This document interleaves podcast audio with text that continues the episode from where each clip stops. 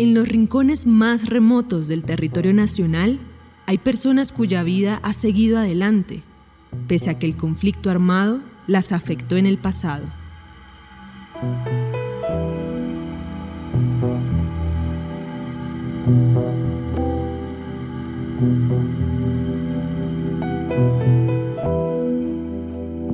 A nosotros nos habían dejado para el Caguán y estando por allá dieron la orden pues que nos viniéramos para donde estaba el mono.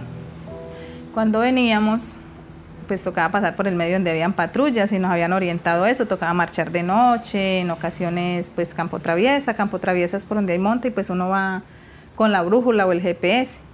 Listo. Íbamos en esa, salimos al río Guayavero y ahí subió una canoa y nos pasó el río. Cuando yo fui a dar el paso, yo me paré en la mina. Y yo no iba ni en la vanguardia ni en el medio, yo iba por ahí en la tercera escuadra.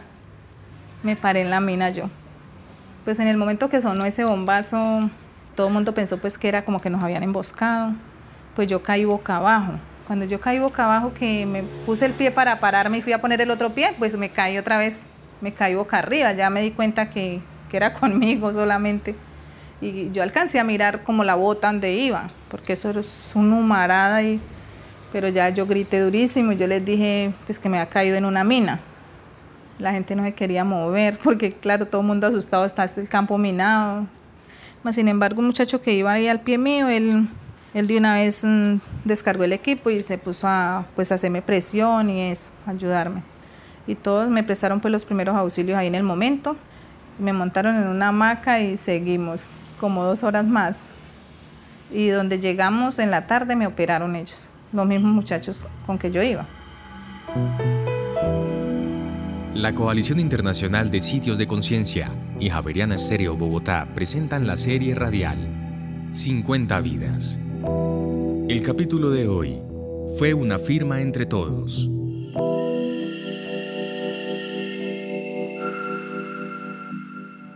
Mi nombre es Camila Andrea García, tengo 46 años, yo soy de Mutata, Antioquia.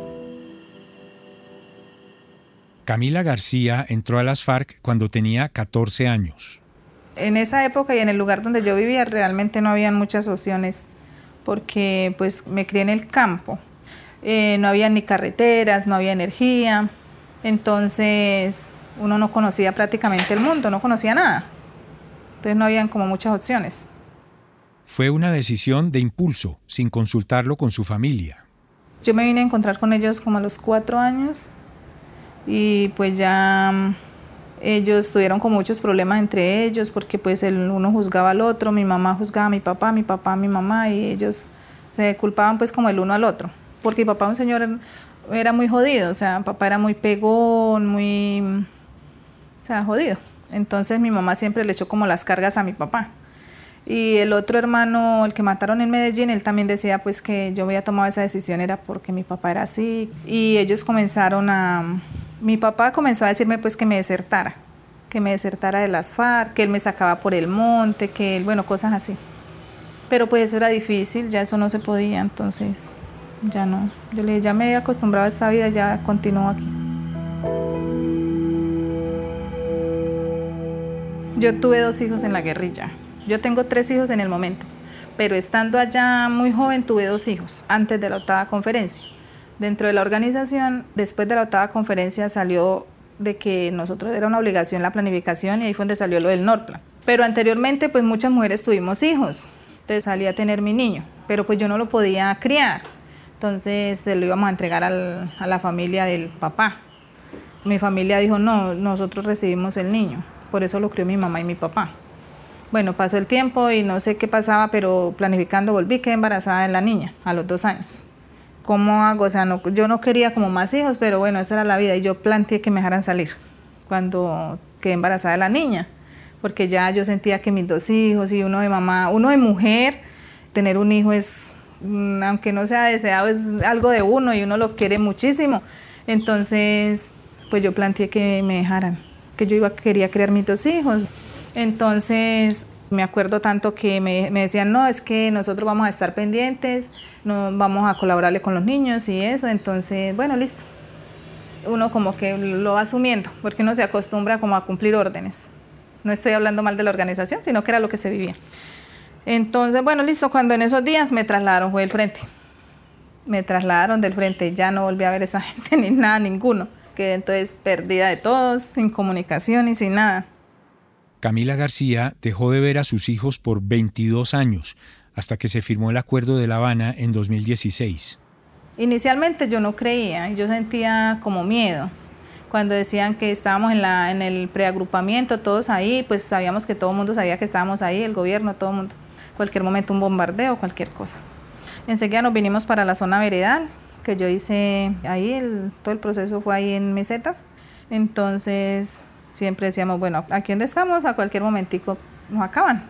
Pues algunos compañeros con los que yo hablaba, yo les decía, no, hay que tomar las cosas con calma. Esperemos. Yo le dije, eso no, tampoco va a ser así, el gobierno tampoco nos va a matar a todos, aquí al son de qué nos va a matar y entonces qué, no, es que las cosas no pueden ser así. Esperemos, tomemos las cosas con calma. yo tenía pues pareja y él era uno de los que desesperado, no, que vámonos de acá, que vea, que yo le decía, no, no nos vamos vea, nos vamos de acá y nos toca irnos, o sea, por allá solos, por allá para una finca, tanto tiempo que he vivido en el monte, me voy a volver para el monte, yo no voy a hacer eso. Esperemos. Y lo detenía ahí un poquito hasta que al final nosotros nos fuimos para Tumaco, porque pues éramos amigos de don Juan de Romaña. Allá estuvimos tres meses. Y estando allá, entonces me detectaron el cáncer. Después me vine otra vez para Bogotá. Estando en Bogotá, pues ya, pues lo de los arriendos y todo ahí siempre muy difícil. Entonces, la familia del muchacho era acá de Villavicencio. Estando acá en Villavicencio, entonces, pues ya le salió a él un trabajo y se fue a trabajar. Se acabaron los amores. se acabaron los amores y pues yo quedé acá en Villavicencio. Y estando pues acá en Villavicencio, ya uno con el tema de reincorporación y yo me puse, cuando estaba con las quimioterapias, me puse a estudiar mm, el tema de belleza, arreglar uñas y arreglar cabello. Yo he podido ir estudiando y pues he hecho como, digamos, amistades, he hecho clientes y pues acá también trabajo, acá hago parte de una fundación, que la fundación se llama Sin Olvidos, entonces pues también mantenemos como activas con ese tema de de irnos vinculando, digamos, con entidades, ir conociendo cosas que allá no lo podría quizás hacer.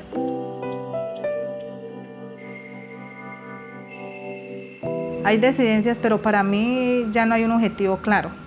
Ya no hay un objetivo claro porque la mayoría de nuestros jefes murieron y los que nos llevaron, digamos, al proceso de paz, ellos no hicieron las cosas solos tampoco. Eso fue una firma entre todos. Entonces, ¿por qué ahorita decir Timochenko fue el que nos llevó a esto o Julano fue el que nos llevó a esto y no pensar que, es, que era como el mejor camino? ¿Cuánta gente no quedó muerta, tanto militares del ejército como nuestros, en el monte? Esa gentecita debía de estar viva, debía de estar luchando para buscar un cambio, porque es que realmente en Colombia pues sí hay muchas dificultades, o sea, todos los colombianos sabemos eso.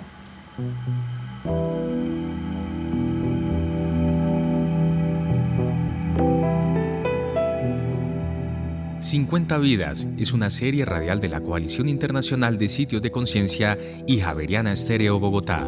Libreto y dirección José Vicente Arismendi. Grabación de campo Camilo Manchego. Postproducción Laura del Sol Daza. Producción Juan Sebastián Ortiz. Transcripciones Ana María Velázquez. Producción ejecutiva Lina Marcela González y supervisión general Darío Colmenares.